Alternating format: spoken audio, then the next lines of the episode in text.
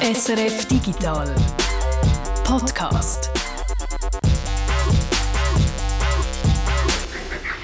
Es ist Freitag, der 24. März, zwei Tage bevor uns die Zeitumstellung wieder eine wertvolle Stunde stellt. Ich hasse die Zeitumstellung, ich hasse die von ganzem Herzen. Oh, damn you! Damn you all! Ganz ruhig, es ist alles nur halb so schlimm. Es gibt doch auch noch viel Schönes auf der Welt. Podcast-Themen dieser Woche zum Beispiel. Wir reden über Motion Capturing, also eine Technologie, die man aus Games kennt, wie man Bewegung digital kann erfassen für Animationen. In einem Schweizer Dokumentarfilm kommt das jetzt zum ersten Mal zum Einsatz. Da hast du beim Filmen können dabei sein, zusammen mit der Tanja. Und wenn ich schon von dir rede, wäre es vielleicht Zeit, dass wir uns mal vorstellen. Ich bin Jörg Tschirren. Und ich, der Peter Buchmann. Und das ist der Digital Podcast. Google und Street View, die Autos von Google sind wieder unterwegs in der Schweiz. Das sind die Autos mit einer Kamera auf dem Dach, ein Kameraturm, wo Straßen und Ortschaften filmt, wo man sich dann später auf der Google Online-Karte anschauen kann, so als steche ich mir selber dort mit rein. Seit dem Jahr 2007 sind die Street View Autos auf der ganzen Welt unterwegs. 2009, also vor 14 Jahren, sind sie zum ersten Mal auch durch die Schweiz gefahren. Die Aufregung dann war gross. Zuerst haben wir sich gefreut über die technische Neuerung. Es sind Relikte aus der Vergangenheit. Die orientierungsstiftende alte Straßenkarte oder auch der 20-bändige Brockhaus im Büchergestell. Der moderne Mensch findet heute schon fast alles, was er sucht, im Internet. Und mit der neuesten Handygeneration muss man dafür nicht mal mehr an einem Computer sitzen. Via Internet virtuell durch Straßen flanieren, das bietet Google neu mit Street View auch in der Schweiz. Mit solchen Autos sind sie kreuz und quer durch die Straßen gefahren und haben mit mehreren Kameras gleichzeitig Aufnahmen gemacht. In den großen Schweizer Städten, aber auch in einzelnen Orten, etwa im Dreiseenland oder im Berner Oberland. Aber schon gleich darauf ist Kritik gekommen wegen dem Datenschutz. In der Schweiz waren viele empört, als sie sich plötzlich selbst auf Street View, dem Portal des Internetsuchdienstes Google, wiederfanden. Trotz gegenteiligen Versprechungen von Google sind Gesichter und Autokennzeichen noch immer erkennbar. Heute hat sich der eidgenössische Datenschutzbeauftragte Hans-Peter Thür mit Google-Managern getroffen und Nachbesserungen der Internetsoftware Google Street View verlangt. Jetzt sind die Autos in der Schweiz wieder unterwegs, aber man hört nichts mehr von diesen Sorgen. Jürg, du hast dich schlau gemacht. Warum sorgt Street View bei uns heute nicht mehr für so eine Aufregung?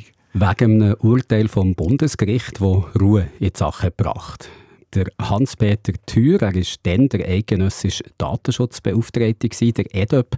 Der Hans-Peter Thür ist kurz nach dem Start von Street View in der Schweiz gegen Google vor Gericht gegangen, weil das Unternehmen mit dem Daten- und Persönlichkeitsschutz nicht ernst genug hat genommen, weil man bei Street View zum Teil Gesichter von Passantinnen und Passanten hat können sehen oder auch Autonummern, die nicht verpixelt wurden. Ende Mai 2012 hat das Bundesgericht einen Entscheid gefällt in dieser Sache. Ein Entscheid, der EDOP in fast allen Punkten hat Recht gegeben Seitdem muss Google sicherstellen, dass niemand mehr bei Street View kann erkannt werden und auch keine Autonummern dort mehr können gesehen werden Das Unternehmen muss das alles manuell unkenntlich machen, dort, wo es nicht sowieso schon automatisch durch die Software passiert ist.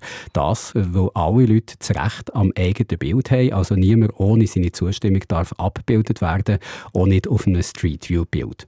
Nach dem Urteil vom Bundesgericht muss Google außerdem die Bevölkerung über seine Fahrten mit den Street View Autos informieren. Und zwar nicht nur auf der Google Homepage, so wie sie das früher gemacht sondern auch in Lokalzeitungen.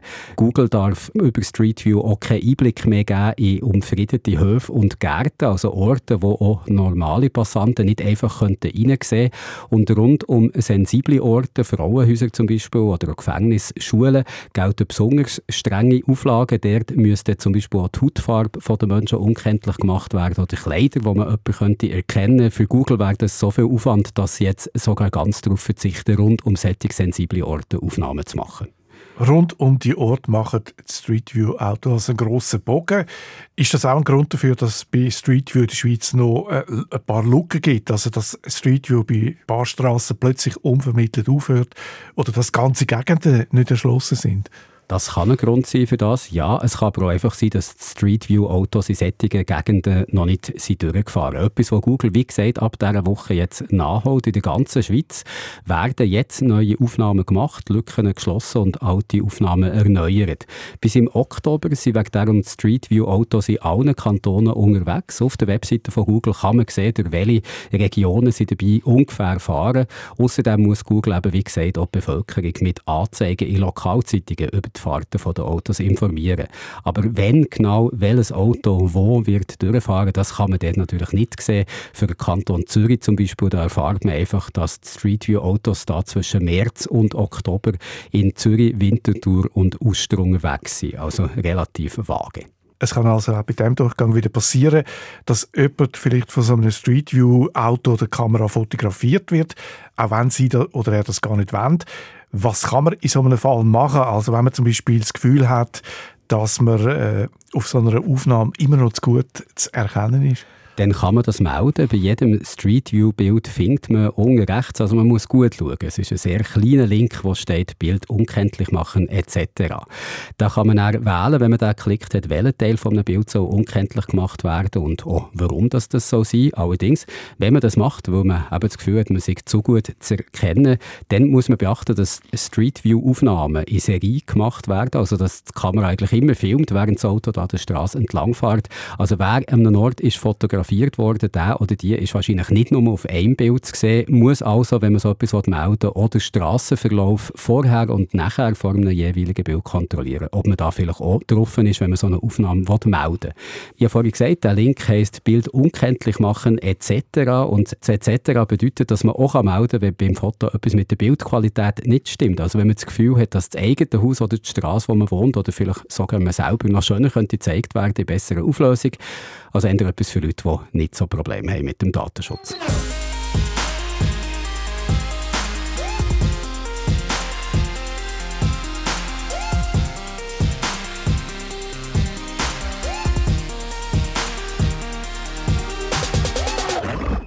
Avatar, das kennen wir, glaube ich, alle. Ich meine jetzt nicht den Kinofilm, aber zu Kino kommen wir noch gerade. Nein, Avatar in Computer Games, der laufen wir ja schon lange als digitale Figuren durch digitale Welten dass die Avatare besonders lebensecht wirken. Für das braucht man Motion Capture Technologie. Das heißt, Bewegungen und die Mimik von einem Menschen, die werden erfasst und die Daten, die man so hat aufzeichnet, werden dann auf den Avatar, also auf die digitale Figur übertragen. Nicht nur in Games kommt die Technologie zum Einsatz, ich habe es am Anfang schon gesagt, auch im Film wird mit Avataren und Motion Capture geschaffen. Die Technologie hat in den letzten Jahren einen enormen Wandel durchgemacht. Heute können sich wegen darum auch kleinere Filmproduktionen Motion Capture leisten. Der Schweizer Regisseur Samir der arbeitet aktuell an einem Dokumentarfilm mit dieser Technologie und er hat letzte Woche Journalistinnen und Journalisten zu einem Motion Capture 3 eingeladen. Tanja und Peter, ihr seid vor Ort mit dabei gewesen. Darum sage ich jetzt mal, überlasse ich euch das Feld, erzählt, was alles passiert ist, was ihr alles sehen können sehen. Quantum Stage heisst ein junges Unternehmen aus Winterthur, ein Unternehmen, das sich auf Motion Capture spezialisiert hat. Gegründet hat Quantum Stage der Tobias Baumann. Ursprünglich habe ich Game Design studiert an der Zürcher Hochschule der Künste und habe lange im Game Design geschafft. Bin dann ins Ausland, habe in einer Motion Capture Firma geschafft in China. 2019 bin ich zurückgekommen und habe auch wieder mit Motion Capture zu tun gehabt. Und letztes Jahr habe ich gefunden, ich mache mich selbstständig es gibt grundsätzlich zwei verschiedene Techniken für das Motion Capture, entweder mit oder ohne Marker. Beim Markerless-Verfahren erfasst man die Bewegungen eben ohne Marker, also nur mit Kameras und Software. Beim Verfahren mit Marker dort trägt der Schauspieler oder die Schauspielerin so einen speziellen Anzug mit diesen weißen Kügeln drauf. Die werden dann von den verschiedenen Kameras im Raum erfasst. Eine Software berechnet für jede Kugel, wo sie sich im Raum befindet. Darum braucht man im ganzen Raum verteilt verschiedene Kameras, weil nur wenn mehrere Kameras den Punkt sehen, kann man das dann auch berechnen, wo die genau ist. Die Software weiss dann aus dem Kontext, was jeder Punkt eigentlich markiert, also ob eine Kugel zum Beispiel am Ellbogen oder am Zeigefinger fixiert ist. Sie überträgt dann die Daten auf ein digitales Skelett. Dafür muss die Software noch ein rechnen, weil die Punkte sind ja auf der Oberfläche vom Schauspieler, also muss die Software Haut und Fett sozusagen wegrechnen, um die Bewegung vom Skelett nachvollziehen. Der Tobias ist von der Technologie Mitmarker überzeugt. Der Tobias hat auch noch andere Systeme ausprobiert, eins mit Sensoren und eins ohne Marker. Er sagt, das äh, sagt zwar erstaunlich gut schon, das ohne Marker, aber eben nicht so gut wie das mit äh, Punkten. Das System, das wir jetzt hier haben, ist eigentlich eines der besten, die es gibt auf der Welt. Wir haben die Markerless-Systeme evaluiert. Wir haben auch einen Suit mit äh, Bewegungssensoren. Aber die Qualität ist einfach immer genau, weil es halt optisch ist und man immer genau weiß, okay, der Punkt ist immer an dem Punkt im Raum, weil er von allen Kameras gesehen wird.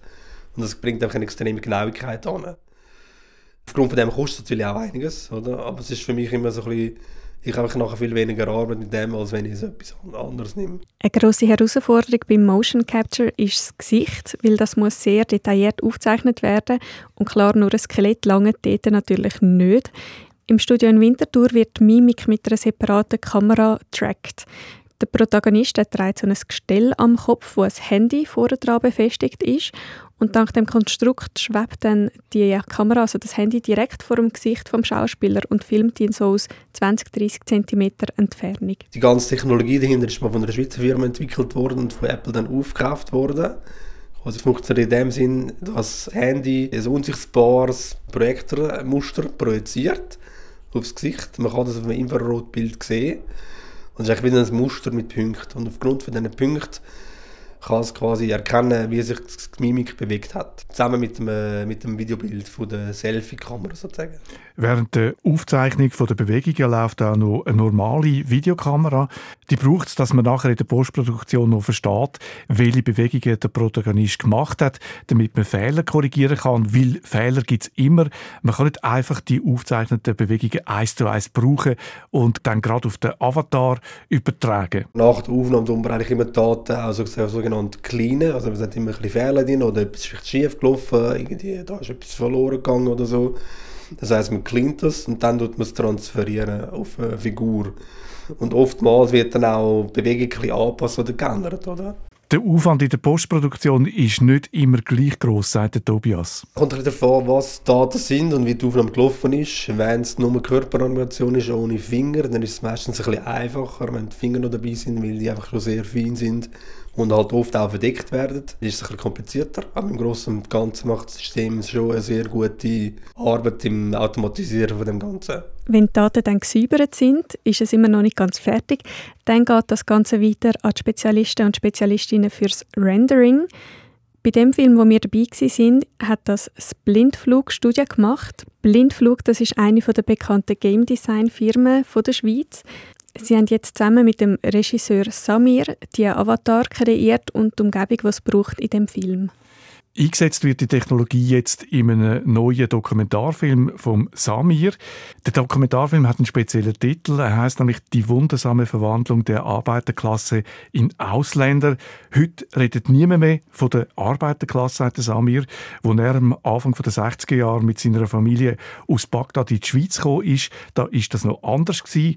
Er sagt, da haben die Arbeiter einen Stolz gehabt, ein Arbeitsethos. Es hat Gewerkschaften gegeben, eigene Zeitungen, eine eigene Druckerei Bäckerei und sie haben eigene Wohngenossenschaften gehabt. Vieles von dem ist innerhalb von einem Jahrzehnt verschwunden, sagt Samir.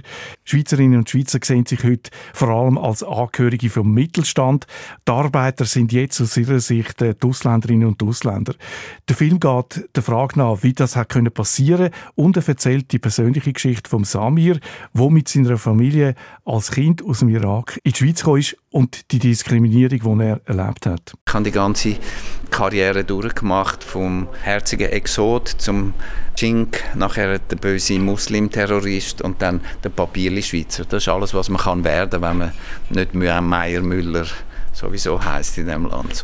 Ich bin in den 60er Jahren ein Kind gewesen. Ich kann mich erinnern, es war die Zeit, wo man von Gastarbeitern, vor allem Männern, geredet hat. Es war die Zeit von der Überfremdungsinitiative. Die Initianten wollten den Anteil der Ausländer, Ausländerinnen in der Schweiz auf 10 Prozent einschränken. 350.000 Leute, sogenannte Gastarbeiter, hätten müssen gehen. Die Initiative ist im Juni 1970 mit 54 Prozent abgelehnt worden. Mitgemacht an dieser Abstimmung hat eigentlich nur die Hälfte der Bevölkerung, weil das Frauenstimmrecht ist noch nicht eingeführt war. Der Film erzählt also unter anderem auch die Geschichte von Samir und er wird dargestellt in fünf verschiedenen digitalen Avataren. fünf verschiedene, weil je nach Alter braucht es natürlich einen anderen Avatar, einmal als Kind, einmal als Teenager und so weiter. Wie das Samir als Kind aussieht, das haben wir in einer Szene gesehen, wo er uns gezeigt hat. Die Szene die spielt am Bahnhof Platz Zürich in den 60er Jahren. Es ist Winter. Der Samir kommt als Kind am Bahnhof Zürich an mit seiner Familie. Er sieht auf dem Bahnhofplatz voraus das erste Mal Schnee. Er ist völlig verzaubert. Man sieht die Flocken abtanzen und eine landet so auf seiner Nase und schmilzt. Der Bahnhofplatz in den 60er Jahren, den kann man natürlich nur im Computer nachbauen. Das sonst drei mit Schauspieler, Schauspielerinnen ist eigentlich unmöglich. Man braucht ja all die alten Neonschriften an den Häusern. Irgendwo hat es noch so einen Swissair-Schriftzug gehabt. Man braucht auch die alten Trams und Autos von damals. Das geht also eigentlich nicht, dass man das alles nachstellt. Aber auch im Computer, es ist zwar möglich, aber es ist aufwendig. Zum Beispiel haben sie uns erzählt, die Statue, die dort steht, das ist der Alfred Escher, die kennt ihr vielleicht, die gibt es auch in Wirklichkeit und auch heute noch. Im Gegensatz zu seiner Bank. Aber im Computer, also in der typischen Game-Software, ist die natürlich nicht einfach so im normalen Shop zu haben, die müsste man nachbauen. Oder in dem Fall haben sie die jetzt können kaufen, rund 2000 Franken hätte die gekostet. Du hast es schon angetönt, die Szene aus den 60er Jahren, die kann man zwar im Computer nachstellen, es gibt aber auch da Probleme, wo man nicht erwarten würde, weil die Software eben für Games entwickelt worden ist und erst jetzt so langsam auch bei Filmen zum Einsatz kommt. Wir haben mit der Unreal Engine, das ist so ein Tool, das eigentlich in der Game-Industrie gebraucht wird, der kleine Samir nachgebaut das Problem war, im Game gibt es keine Fünfjährige. Ich sagte, okay, äh, dann machen wir einen kleinen Körper und einen grossen Grind, das sind doch Kinder, oder? Also haben wir das so gemacht. Dann habe ich gesagt, okay, weniger Augenbrauen, grösseres Maul und so weiter. Diese Avatare, fünf Stück in all diesen Jahren, haben wir in fünf Stunden nachgebaut. Also man muss vielleicht anfügen, es gibt schon Kinder im Game, aber Leute, die schon mal das Game gespielt haben, wissen, die sind meistens recht schlecht gemacht und ich würde sogar sagen, die sind einfach super creepy. Mit diesen Avataren, die sie da gemacht haben, in wenigen Stunden, haben sie dann erste Entwürfe von einer Szene gemacht, sogenannte Animatics. Der Samir hat uns erklärt, was das ist. In der Animation ist es eigentlich so üblich, man macht ein Storyboard, oder? Man zeichnet alles, weil das am schnellsten geht, auf, auf Papier. Und nachher, wenn man es gezeichnet hat, gibt man es eigentlich in einen Animatics. Das heißt, der ganze Ablauf, Zeitlinie, tut man mit fingierten Figuren zum Beispiel, wenn es eine Stopptrick-Animation ist, dann hat man einfach das Dekor und dort Püppel stellen und dann die einfach so umbewegen. Und das haben wir da ähnlich auch jetzt gemacht. Das heißt, wir haben den Avatar nachgebaut, da ist er jetzt ein bisschen älter, neun Jahre alt, und der einfach eingestellt an die Ort, wo man nachher mit dem Akteur, mit dem Darsteller das nachspielen. Der Samir hat uns dann den Entwurf gezeigt von der Szene, wo sie am Nachmittag mit einem Darsteller dreht oder besser gesagt captured haben. Die Szene die spielt in Dübendorf. Zu dieser Zeit ist es noch mitten in der Natur gelegen. Der Samir ist ein neunjähriger Bub. Er steht auf dem Feld raus, eine Libelle fliegt vorbei. Dann sieht er einen Frosch, er hückelt sich so ein bisschen zum Frosch und macht Quak. Der Frosch macht den Quak zurück, nochmal Quak. Dann plötzlich kommt so ein stinkender, riesiger Lastwagen von einer Baustelle, Staub wirbelt auf, der kleine Samir muss husten. Dann plötzlich schiessen neben ihm riesige Hochhäuser aus dem Boden. Das ist der Baubum der 60er Jahre. Die Szene haben sie am Nachmittag gedreht. Wir durften zuschauen, wie sie das mit einem Darsteller capturen. Wir machen da ein bisschen den Vorhang auf, dann sehen wir auch ein bisschen rein. Und, aber es ist, glaube ich, gemütlicher da. Oder? Es geht da nicht um einen Bühnenvorhang, es ist ein Vorhang, wo der Raum abtrennt, wo captured wird. Es ist einfach so eine Grenze zum Aufenthaltsraum. Vor dem Vorhang im Aufenthaltsraum hat es einen Bildschirm gehabt und äh, auf dem hat man schon praktisch fertig gerenderte Video gesehen. Also nicht nur ein Skelett von dieser Figur, sondern äh, die ganze Umgebung ist mal mindestens provisorisch schon drin gewesen. Und in dem Forum da bin ich mit anderen Journalisten Journalistinnen auf dem Sofa gehückelt und habe da gemütlich zugeschaut, was passiert. Ich bin hinter dem Vorhang gewesen, also gerade bei dieser Capturing Stage. Das ist ein Raum 8 mal 5 Meter groß. Das entspricht etwa so einer Zweizimmerwohnung, würde ich meinen, mit einer hohen Decke, allerdings fast 4 Meter hoch.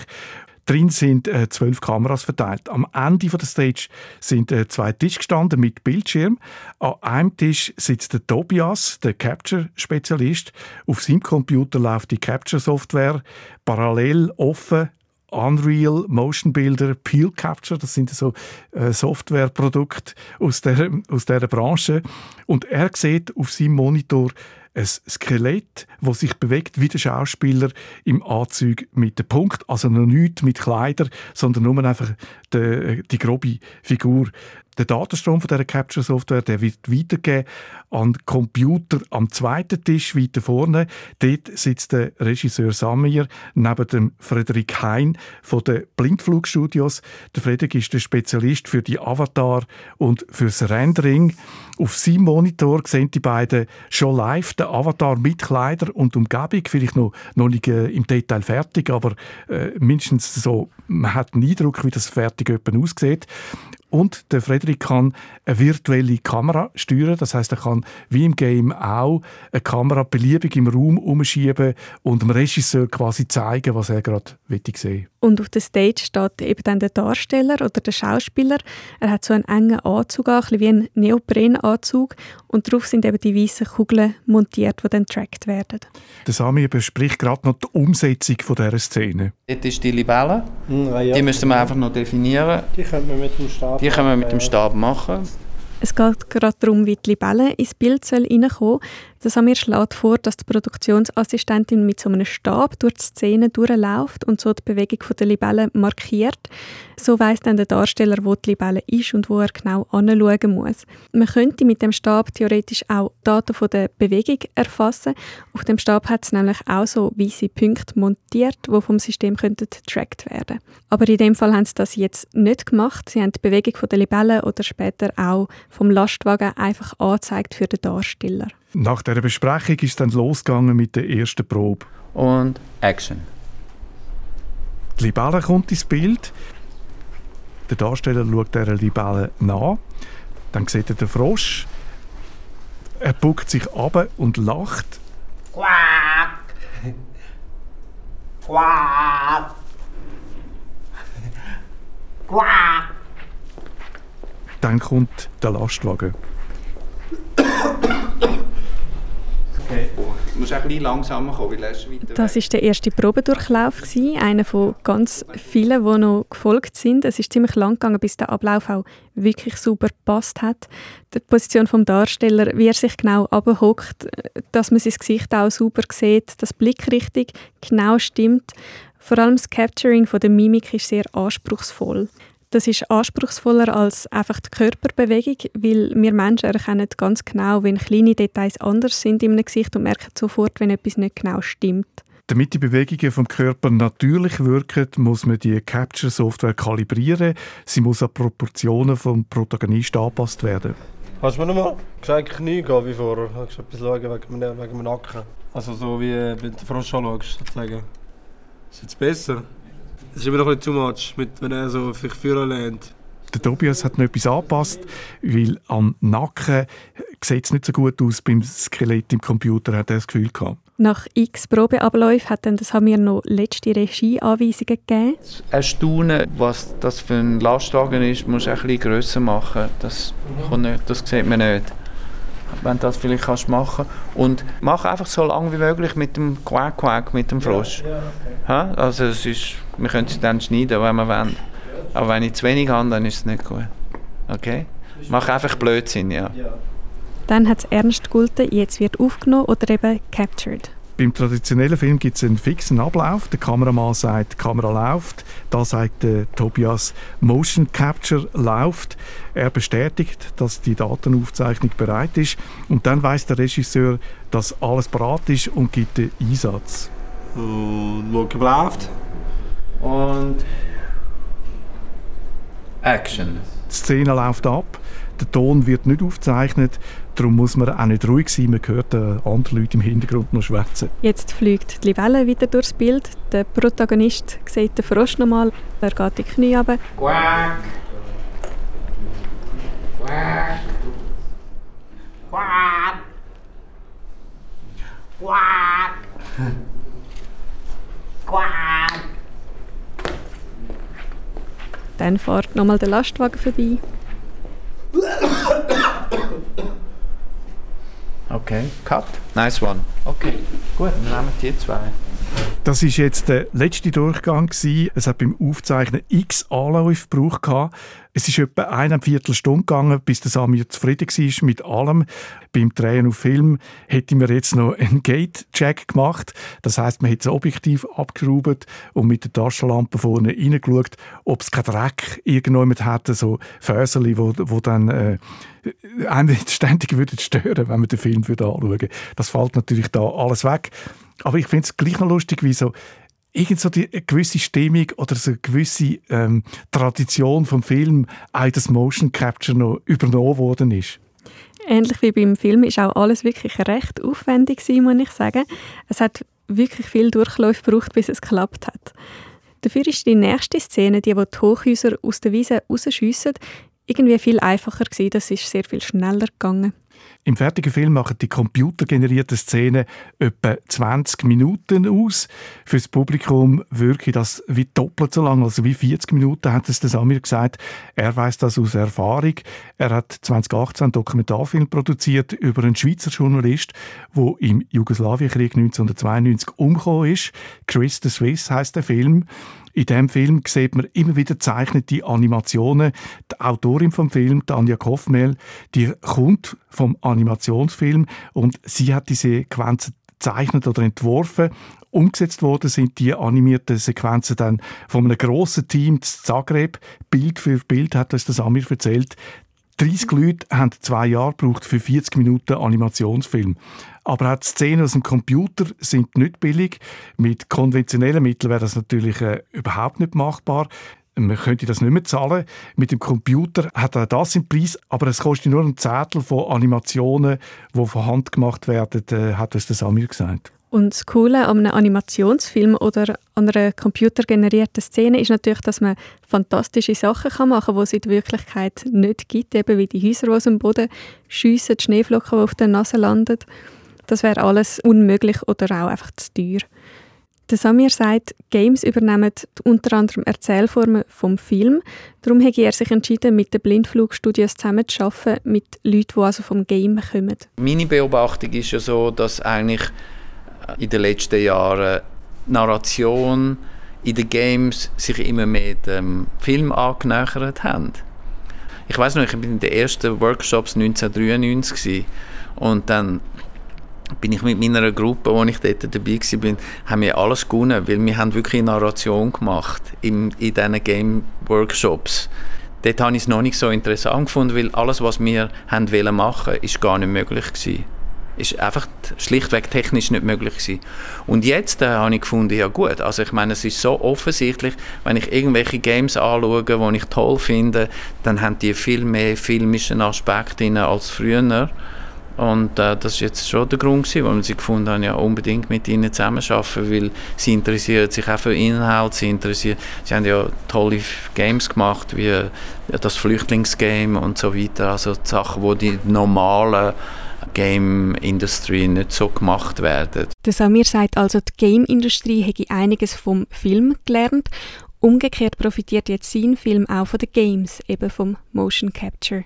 Aber eben billig ist das nicht, das Motion Capture, die neue Technologie, die Investitionen in digitale Assets, also Kleider oder der Bahnhof oder die Escherstatue, das kostet zwar, das könnte man aber auch immer wieder brauchen, sagt Frederik vom Game Studio Blindflug. Wir haben die Häuser rundherum, wir haben das Amir, also kann man jetzt auch ähm, ein Spiel machen.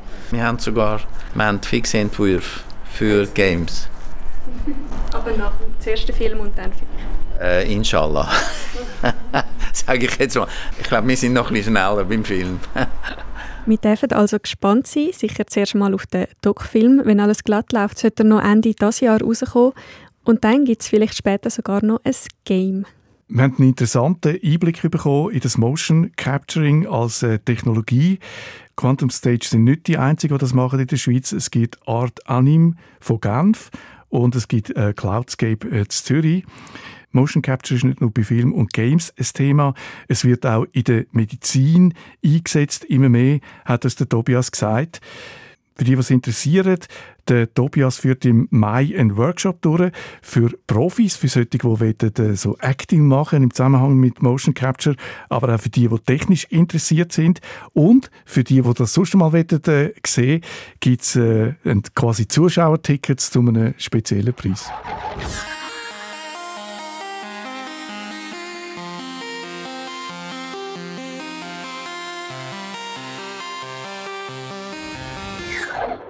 Feedback und zwar eins, das im Podcast letzte Woche keinen Platz mehr hatte, was aber sehr interessant ist. Darum wollen wir dem jetzt noch nachgehen. Der Mojitos, ich nehme an, das ist so eine menschgewordene Ansammlung von feinen Cocktaildrinks. Der Mojitos hat uns etwas gefragt zu deinem Beitrag zu den Tapes, Peter. Nämlich hat er bei uns auf dem Discord-Server geschrieben, Tapes sind magnetisch. Kürzlich war das Thema Sonnensturm und dessen mögliche Auswirkungen aktuell. Diese magnetischen Strahlen wären doch sehr ungut für diese Archive, also Tape-Archiv, das wir im Beitrag davon haben. Wie wird dem wohl Rechnung getragen? fragt der Mojitos. Es gibt offenbar eine Studie, ich glaube von der amerikanischen Armee, die sagt, dass die Sonnenstürme für Tapes absolut unbedenklich sind. Wir haben auch noch andere Anfragen bekommen von Leuten, die ein bisschen beunruhigt sind und sagen, kann man so ein Tape nicht einfach mit einem starken Magnet löschen? Und da hat man mir gesagt, äh, es braucht einen sehr starken Magnet, der wirklich ganz nah an dem Band ist, 100 Nanometer nah. Das entspricht der Größe von einem Covid-Virus Und sonst kann man das äh, nicht löschen. Also, dass man das einfach böswillig, absichtlich irgendwie kann so ein ganzes Archiv mit einem Magnet löschen, das ist unwahrscheinlich oder unmöglich. Die größere Gefahr ist ein Softwarefehler und das kommt offenbar vor tatsächlich, dass zum Beispiel bei Banken aus Versehen etwas könnte gelöscht werden von einer Software und für das gibt es natürlich dann immer wieder Backups. Aber eben so Softwarefehler sind offenbar das größere Problem als äh, Magnetfelder, die da Schaden anrichten könnten. Und jetzt noch zu etwas, was nicht wirklich ein Feedback ist, aber schnell ein Blick darauf, es mit etwas ist weitergegangen, wo wir in der letzten Ausgabe vom Podcast hier darüber haben geredet Nämlich mit dem sogenannten Solarpress-Abfallkübel. Wir hören nochmal schnell unserem Kollegen vom Regionaljournal zu, was das ist, ein Solarpressabfallkübel. Die grauen, eckigen Abfallkübel, die mit Sonnenenergie den Abfall zusammenpressen können. 160 von diesen Solarpressabfallkübeln hat die Stadt vor zwei Jahren zum Testen aufgestellt. Ich könnte sicher erinnern, wir haben vor zwei Wochen in einem Beitrag über das digitale Abfallmanagement Basel gesagt, dass der Grosse Rat jetzt dann bald darüber abstimmt.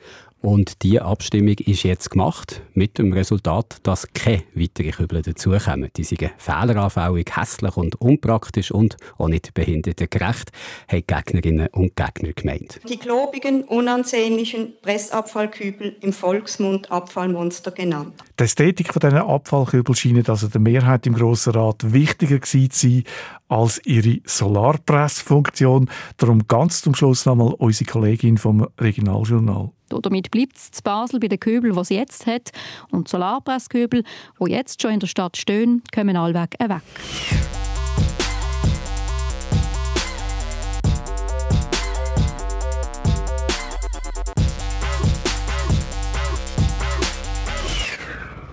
Und mit dem sind wir wieder am Schluss vom Podcast.